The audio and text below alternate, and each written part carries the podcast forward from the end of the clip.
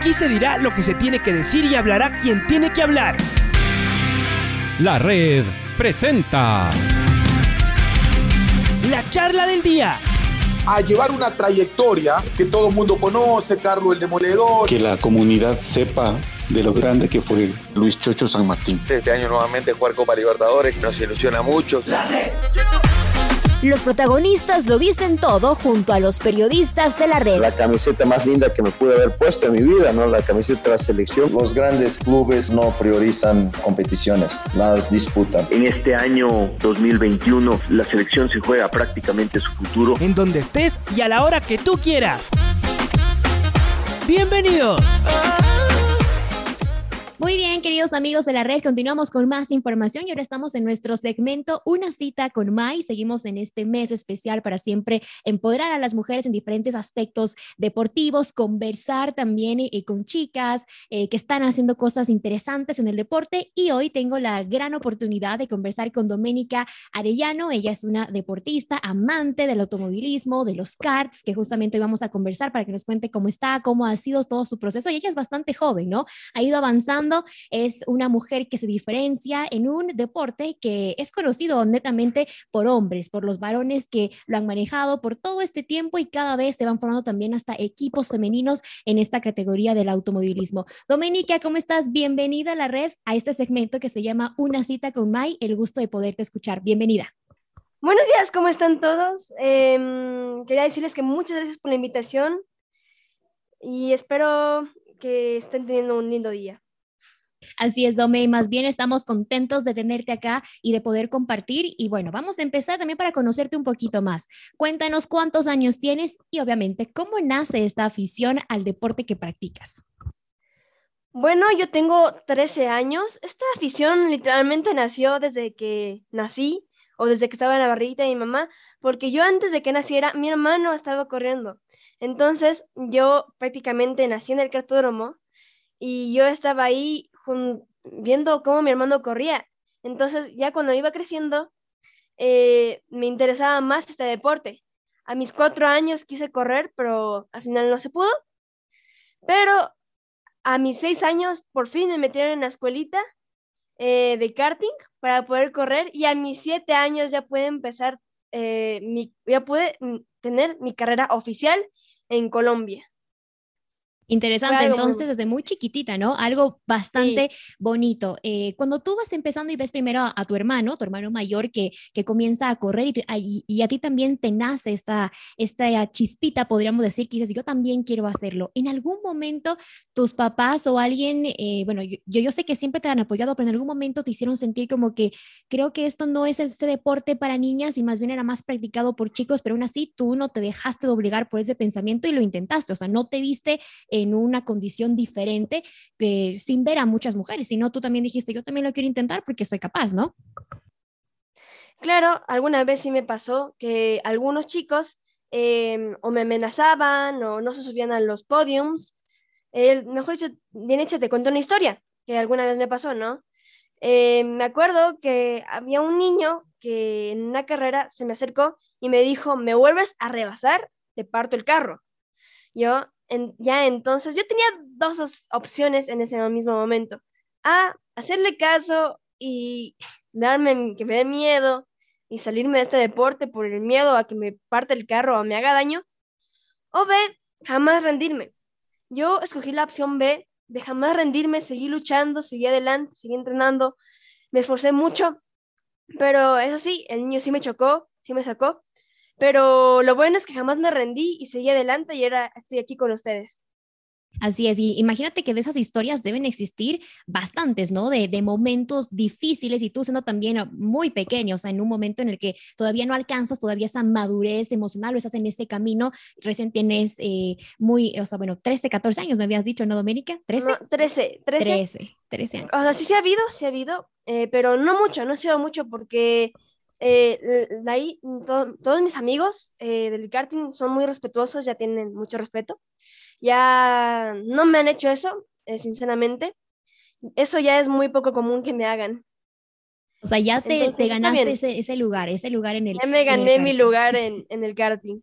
¿Y, y, cómo fue decirles a, tus papás eh, que querías practicar este deporte? ¿no? Primero que estaba tu hermano, ¿cómo fue que tú les dijiste, yo también quiero subirme, tengo siete años, estoy chiquita, pero confíen en mí, yo también quiero hacer y, y, probar cómo me va? ¿Cómo fue esa decisión? ¿Tú les dijiste o ellos también te dijeron, a ver, Domi, aquí está el carro, súbete y vamos a ver qué tal te va? A ver, en un principio yo sí era la que decía, yo quiero subirme, quiero subirme a mis cuatro años. Em, y claramente lloraba porque no alcanzaba los pedales. Pero ya a mis seis años, em, mi papá me volvió a mostrar el deporte. Me acuerdo que estábamos ya dos años sin haber visto el deporte, o no sé qué había pasado. Pero ya a mis seis años, mi papá eh, decidió llevarme al cartódromo a poder estar en clases de karting. Entonces yo me emocioné mucho porque me acordé de que yo quería hacer eso y me emocioné al subirme a un kart. ¿Y cómo son los entrenamientos para ti, Dome? Descríbenos también un día eh, normal en, tu vida. Me imagino que estás estudiando en el colegio, que te divides también para hacer tus deberes, tus quehaceres también en, el hogar, en la casa, ayudar a tu familia y después también que tienes esa parte de entrenar. Es todos los días. ¿Cómo es un día contigo? Verán, un día conmigo sería primero eh, o, estoy en clases o eh, falto a clases eh, pero con, o sea, con ayuda del colegio, me ponen para más después hacer lo que ellos hicieron ese día y poder entrenar. Y ahí ya en los entrenamientos son de desde miércoles, jueves, viernes, no, no, miércoles, jueves eh, son en la mitad del mundo, en Quito, y eh, de viernes a sábados son en Cotopaxi en el de Cotopaxi y mis entrenamientos son de, de 170 vueltas cada uno cada una. Y antes físicamente te preparas, por ejemplo, bueno, yo soy bastante fan de la Fórmula 1, hay esta serie de Drive to Survive que recién ya salió y todo, y ahí uno puede ver hasta, sí, a los pilotos profesionales, obviamente, de la Fórmula 1, y ellos ven que hacen unos ejercicios que del cuello, también hacen ejercicios físicos, o también te preparas de esa manera paso a paso, como también te preparas físicamente y después, bueno, para estar esas 170 vueltas que me comentas que es larguísimo. Claro, es larguísimo me preparo de algún ejercicio que sea con YouTube o algo así, porque ya mismo mm, voy a tener un entrenador, o no, una entrenadora que me va a ayudar, porque ejercicios de YouTube no es que sean muy buenos, que me expliquen bien lo que tengo que hacer. Claro, ¿no? Debe ser ahí un poco más difícil. Estamos acá en este segmento de una cita con Mike, con Doménica Arellano. Ella le encanta en este momento, bueno, está haciendo eh, karting, es una de las primeras mujeres en nuestro país, jovencita, tiene 13 años, que está en este deporte haciendo esta carrera, porque acá siempre hemos visto que los pilotos de Fórmula 1 salen bastante jóvenes, eh, comienzan a hacer eh, obviamente su, su, preparación y ya cuando tienen 20, 23 años, como el mismo Max Verstappen, que es el último campeón mundial, él lo logró a esa edad y desde los 16 ya comienzan a ser parte de los equipos grandes, ¿no? De, este deporte. Do, me preguntaré también sobre los costos. Bueno, yo sé que tú eres más chiquita, tus papás deben ser los que siempre están haciendo los cálculos, pero este deporte es bastante caro. ¿Cómo ha sido para ti y para tu familia poder afrontar cada uno de los costos que, que, se tienen, ¿no? Estos sacrificios que se hacen extras para que tú puedas cumplir tus sueños y eh, seguir siendo una de las más reconocidas, obviamente, a tu corta edad en este deporte. Bueno, para hacer los costos, em, claramente necesitas patrocinadores, ¿no? Entonces nos ha tocado tocar puertas o ver quién me quiera patrocinar. Em, y aprovecho esto para decir que si es que alguien me quiera patrocinar, em, estoy aquí esperando. eso sí, eh, sí tengo patrocinadores que son Abro, Relove Clean, Relove Kim, eh, y el más especial de todos, el que siempre me ha estado apoyando, mi papá. Eh, entonces, sí, es costoso, pero jamás eh, hemos nos, nos, hemos intentado rendir contra este deporte, entonces siempre hemos buscado la forma de poderlo pagar y, el, y tu, bueno, tu auto, ¿no? O sea, el, el auto que tú manejas, eh, ¿cómo lo, lo, han construido? ¿Cómo lo van también? Porque me imagino que cada, cada competencia que tú tienes, tú vas diciendo, ah, algo pasó con el freno, me sentí cómoda, esto que cambiar. ¿Cómo lo, ¿Cómo lo van haciendo, obviamente, para poder ayudarte a que cada vez tu auto pueda ser más rápido? Obviamente tú, con tu habilidad como, como pilota, eh, puedas hacer esta, esto bien. ¿Cómo lo vas sintiendo al auto? ¿Cómo es esta, esta parte para que nos comentes de ya de la profesión como tal y del deporte que tú estás metida?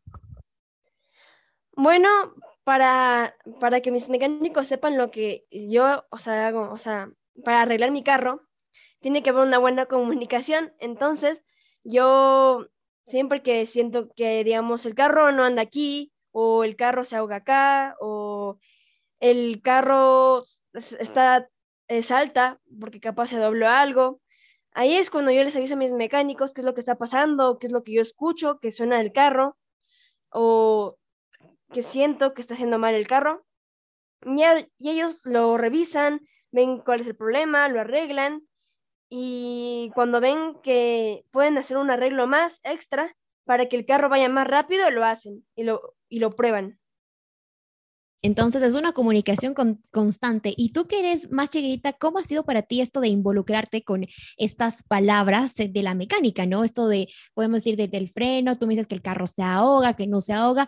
Eh, ¿Tú ya es algo que te han ido explicando o tú ya con el deporte vas aprendiendo y dices, bueno, yo también ya sé de esta mecánica automotriz? O sea, ya es parte de, de, tu carrera que alguien normal a tu edad eh, no conoce. Yo te confieso que yo, ya que estoy más grande, tampoco conozco mucho esto de la mecánica que voy a estar sabiendo, imagínate tú. claro, es según como me han explicado o como he, ido aprendiendo a explicarme con mis mecánicos.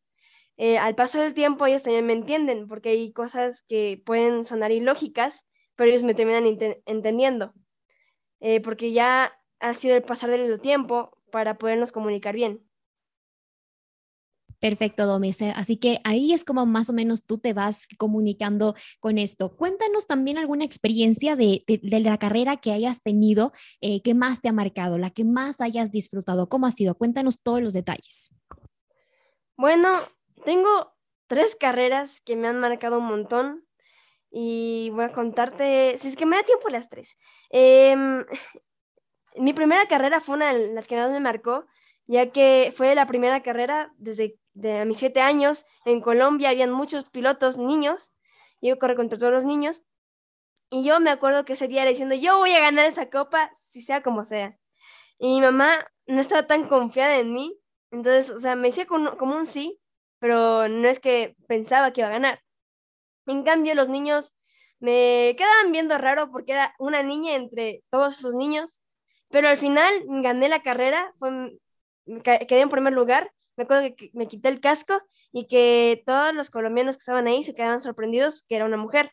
Y los niños que alguna vez, me, o sea, que esos niños que me vieron raro y enojados, eh, me cogieron respeto en ese mismo momento. Después eh, está la, carrera que se corrió un sudamericano acá en la mitad del mundo, en la cual quedé en segundo lugar después de haber ganado la pole position, que es el mejor tiempo de todos. Eh, que me llevó a participar en Francia. Allá en Le Mans, Francia, eso creo que es el que más experiencia gané en todo el mundo. Me acuerdo que llegué a Francia, me, se equivocaron de categoría y me pusieron una superior a la mía. Estuve con pilotos que casi con barba, eh, literalmente. Entonces, yo, mi papá vio a esos pilotos que eran así, grandes, más grandes que yo por una cabeza y me dijo, ¿segura quieres correr? Ya sé que pagué todo esto, pero eh, no importa, nos podemos ir a, la casa y no pasó nada. Y le dije, papi, yo jamás me voy a rendir, yo voy a seguir adelante y quiero participar en esto. Y así voy a ganar más experiencia.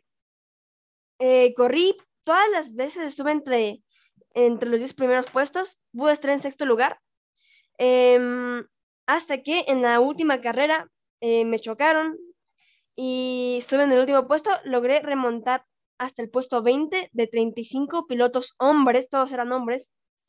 Eh, estuve en el puesto 20 y terminé en el puesto 20 porque ya se había acabado la carrera. Y bueno, para que le expliques más a, la gente, Dome, bueno, sabemos que en Ecuador sí es la realidad, tenemos mucho esta cultura del fútbol, eh, todos conocemos de fútbol. Coméntales a la gente qué significa esta carrera que tuviste en Le Mans. O sea, diles cuál es justamente la importancia que has tenido, porque yo sé que muchos no se conectan y la gente que recién nos está escuchando va a decir, bueno, sí he escuchado de Le Mans, ¿Qué es? Coméntales, Dome, para que les ubiquemos en el contexto y la gente también pueda entender bien la magnitud de lo que lograste a tu corta edad. Es una ciudad de Francia en la cual había, ahí estaba la pista de Le eh, al lado de la, una de las pistas más importantes del mundo, en la cual yo corrí eh, fue una gran experiencia estar ahí, sinceramente, porque pude correr contra eh, pilotos de todo el mundo, de todo el mundo, 35 eh, pilotos de todo el mundo, los mejores de su categoría en los países, o sea, de una categoría que digamos fue de muchos pilotos, que los que quedaron en los tres primeros lugares fueron los que fueron a Alemán, Francia a correr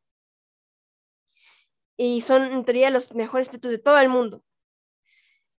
Entonces, ahí fue donde corrí yo, que fue una carrera mundial, creo que era, sí, no sé, un Claro que sí, claro que es Así Como los de fútbol. Claro, que es como decir, un parecido como decir a una Champions League, alguna cosa así, porque el campeonato de todo el mundo es la Fórmula 1, lo, lo, lo, que siempre se está haciendo, luchando para ser el campeón del mundo, que ahí lo ubicamos más a la gente.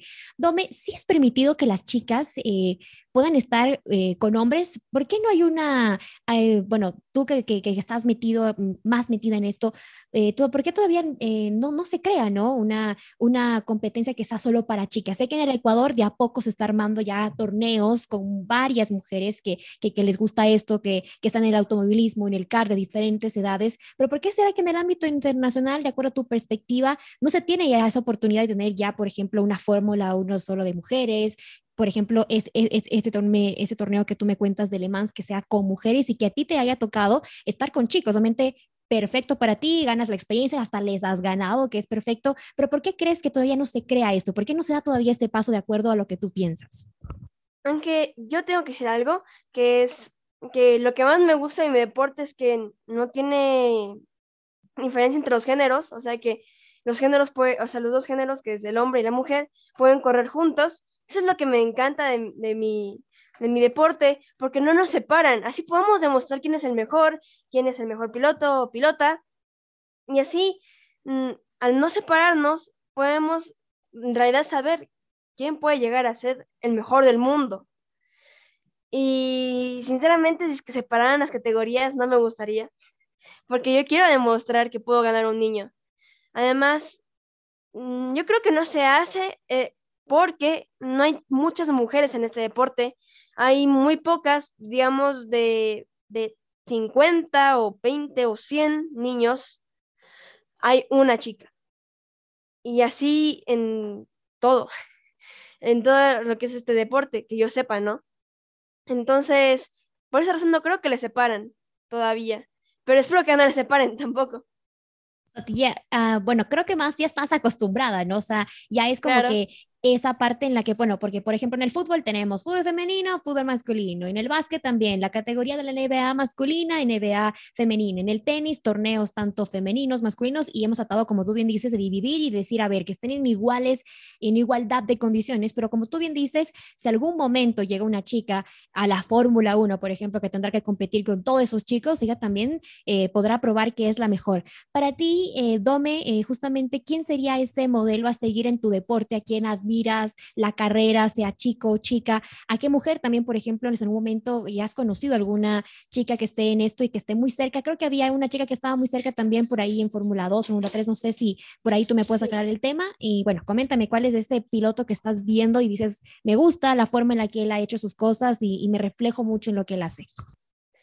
Yo admiro a bastantes pilotos y pilotas que conozco y en un principio Tatiana Calderón es mi gran, más grande admiración en todas, en todo el mundo, porque ella pudo estar en la Fórmula 1, o sea, Fórmula 2, ya pudo estar en las pruebas de la Fórmula 1, que es donde si te dicen, sí, ven a mi equipo, pero tristemente no la aceptaron, a pesar de que hizo muy buenas pruebas. De ahí también está Danica Patrick, Dan, eh, también está Mil, me acuerdo muy bien el nombre, pero está Danica Patrick, también están los pilotos de Fórmula 1 que también admiro, que es Richardo, es Verstappen, también está Hamilton. Literalmente yo admiro a todos. A Itsunoda, eh, que es casi del mismo tamaño. Em, admiro a Norris, a Chico Pérez y admiro literalmente a todos. También admiro a Ayton Senna. Y así hay muchos, muchos pilotos que he admirado, porque es la forma en la que ellos han hecho y han logrado sus sueños. Han formado eh, algo que yo alguna vez, algún día quisiera formar. Entonces, esa es la razón por la que los admiro, porque son muy buenos. Claro que sí, Dome, y además con esa fortaleza, ¿no? Con eh, esa forma de, conducir un auto, de, no medir a veces o, tener ese miedo, ¿no? Porque imagínate que cuando tú vas a una alta velocidad, con la fuerza G y demás que, existe en este deporte, eh, te puede pasar cualquier cosa. O sea, también ha, habido pilotos, como el mismo Ayrton Senna que tú mencionabas, que perdió la vida en una carrera. Entonces, todas estas cosas pueden pasar. ¿Tú alguna vez cuando estás conduciendo eh, a esa alta velocidad, se te pasa o se te cruza por la mente que algún rato te pueda pasar algo, algo fuerte, como ya dices que ya, ya, por ejemplo, a ti ya, te han chocado, ya has sufrido algún tipo de, de accidente, pero ¿Tienes miedo no tienes miedo? ¿Cómo manejas ese, ese miedo de acelerar un poquito más, decir, bueno, no, o te transformas completamente? Yo en la pista es cuando ya se me quitan todos esos pensamientos de, ah, me puedo matar en esta curva, o, o sea, tipo así, literalmente, yo ya me metí en mi kart mm, lo único que pienso es cómo tomar una curva o me pongo a cantar porque jamás me viene el pensamiento de que me puedo chocar y lastimar. Ya si pasa, pasa, pero no, nunca he, llegado al punto en pensar de que me puedo morir. Eh, porque este deporte, a pesar de que eh, existan diciendo que eh, te puedes morir si que te chocas así de formas o te puedes lastimar muy duro, este deporte poco a poco se ha logrado hacer más seguro porque ahora los pilotos de la Fórmula 1, cuando se chocan o, se chocan entre sí, ya no pasa como antes, que era menos seguro, que salían lastimados, golpeados. Ahora pasa que salen enojados del kart porque se chocaron. Entonces, no, nunca se me viene eso en la mente, sinceramente, porque eh, pensar en, en, eso sería algo que me, o sea, que me, llevaría atrás y no estuviera ni siquiera en los primeros lugares, por el miedo, digamos, a acelerar más, por, porque digas, digamos, me paso por aquí, digo que me puedo chocar, ¿no? Entonces, no, eh, lo controlo bien eso. Dome, ¿cómo te defines en, en la pista? Eh, a ti como piloto? ¿Eres agresiva? ¿Eres a la defensiva? ¿Cómo te defines? Por ejemplo, yo que veía esta serie que les comentaba la gente en la Fórmula 1, que recién, bueno, yo también que soy fanática, que ya empieza la temporada esta semana, eh, describían que Max Verstappen es agresivo, que no da, o sea, por ejemplo, cuando lo quería rebasar Hamilton en esta pelea del campeonato mundial, ninguno de los dos cedía. ¿Tú cómo eres en la pista? ¿También eh, estás ahí hasta el último, no cedes o ya dejas espacio, eres agresiva? Dime. Verás, yo soy una pilota muy limpia, eh, yo no soy agresiva, eh, pero ya cuando toca ser agresivo, porque todos en la pista son agresivos, ya me toca poner un poco más agresiva porque normalmente yo siempre he, conducido limpio, siempre intento rebasar lo más limpio posible, sin chocar a nadie, em, sin sacar a nadie, o siempre he intentado ser lo más limpio posible para que no me sancionen, porque a veces cuando eres muy agresivo eh, puede ser que eh, te sancionen. Entonces yo siempre he intentado ser lo más limpia posible. Ya, pero cuando ya toca ser agresiva, me toca hacerlo.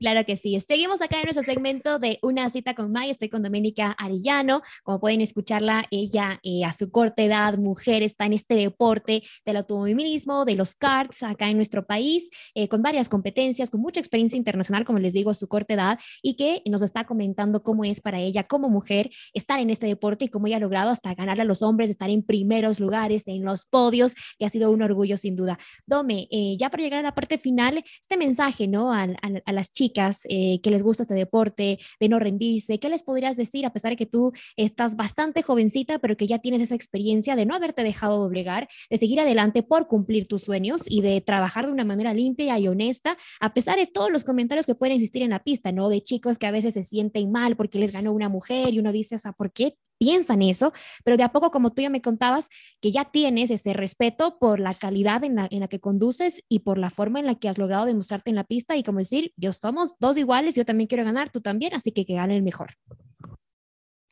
Bueno, eh, lo que yo les diría a las chicas es que jamás se rindan porque no deberías escuchar esos comentarios que te pueden llegar a hacer, porque en teoría ellos son los que te tienen envidia, porque intentan decirte comentarios malos para que, según ellos, no estés ahí, para hacerte sentir mal, porque te tienen envidia de que tú estés haciendo algo que te guste, que te haga salir adelante, que, eh, o sea, que, o sea, algo que te emocione. Y ellos lo que quieren hacer es eh, ponerte triste, sacarte, que, porque tú les das envidia. Entonces, jamás hay que escuchar esos comentarios, porque eso, la verdad, debería valerte un pepino, porque en teoría es tu vida, no la vida de ellos, eh, ellos no te controlan. Tú eres tú y tú eres lo que eres, ¿no? Puede ser, eh, ser eh, pilota como yo, o puedes también ser una persona un hombre que va, mm, o sea, creo que bailarín, ¿cómo se llamaría? Sí, o sea, que le gusta también el baile. el, baile. Pueden hacer lo que quieran ser, pueden ser lo que quieran ser, si es que se lo proponen. Jamás se rindan porque al final, el que, se, el que al final se va a arrepentir de no haber hecho algo que les gusta, eres tú. Porque siempre vas a estar pensando por qué no lo hice, por qué no lo hice, por qué no lo hice y arrepintiéndote de algo que tú puedes hacer. Entonces, lo que quiero decir es que jamás se rindan y sigan adelante, porque esos comentarios no van a estar para siempre. Algún día, mejor dicho, algún día, eh, esos comentarios van a desaparecer porque la gente les va a apreciar. Es lo más importante, ¿no? En, este momento que he podido conversar contigo, Doménica, agradecerte siempre por el tiempo. Esto de ser uno mismo, de luchar por lo que nos gusta, de no dejarnos llevar por los comentarios de la, de la gente, obviamente siempre tratar de mejorar, porque siempre se puede ser mejor. Uno también internamente puede hacer su trabajo y decir, ah, bueno, fallé en esto, pero de ahí si estoy convencida de que esto es para mí, tratar de, hacerlo. Y si no salió bien, buscar la forma de, encontrarlo eh, de, de alguna otra manera para que salga como nos gusta. Dome, tus redes sociales, cómo te podemos seguir, también para la gente que decías por ahí, si hay alguien interesado en ayudarte, en patrocinarte, eh, queremos conocer dónde podemos siempre estar pendiente de ti, de tu trabajo, ese es el momento para que nos cuentes en la red cómo están tus redes. Bueno, en mis redes me pueden buscar como Doménica Arellano o DNK77 eh, y ahí les puede aparecer mis redes. Perfecto, mi querida Dome. Cierto, eh, ¿tu número es el, el 77? Sí, ¿no? Sí, mi número es el 77. ¿Cómo así lo elegiste? ¿O ya fue porque te salió? eh, me lo elegí eh, no por algo en específico, sino porque alguna vez dije, me gusta el 2 y el 7. Entonces, yo, a mí no me gustaba el número 27, porque dije, son números completamente diferentes. Como que no les combina, como que no les combina mucho, dije, ¿no? Entonces dije, y si es que duplico el mismo 7 en doble 7, entonces dije, ¿Ves? Sale un 77. Está muy bonito el número. Lo quiero para, mi, para mí y quiero que sea mi número y va a ser mi número favorito, el 77. Listo. Perfecto, Doménica. Muchísimas gracias por acompañarnos en una cita con Mai, por compartir las experiencias, darme este momento de conversar contigo y bueno, sí, que la gente se, interese cada vez más en apoyarte a ti, a todos los chicos que también hacen, hacen karting en nuestro país, tanto sean chicos, chicas, y que se vean más competencias a nivel internacional, a nivel nacional. Gracias, Doménica. Gracias a ustedes. Ahí estuvo Doménica Arellano junto a nosotros. Vamos a una pausa y continuamos con más en la red. La red presentó la charla del día. Un espacio donde las anécdotas de actualidad deportiva se revelan junto a grandes personajes del deporte. Quédate conectado con nosotros en las redes de la red. Síguenos como arroba la red Ecuador y no te pierdas los detalles del deporte minuto a minuto. Escúchanos en vivo en TuneIn y en los 102.1 FM en Quito. ¡Te esperamos! La red.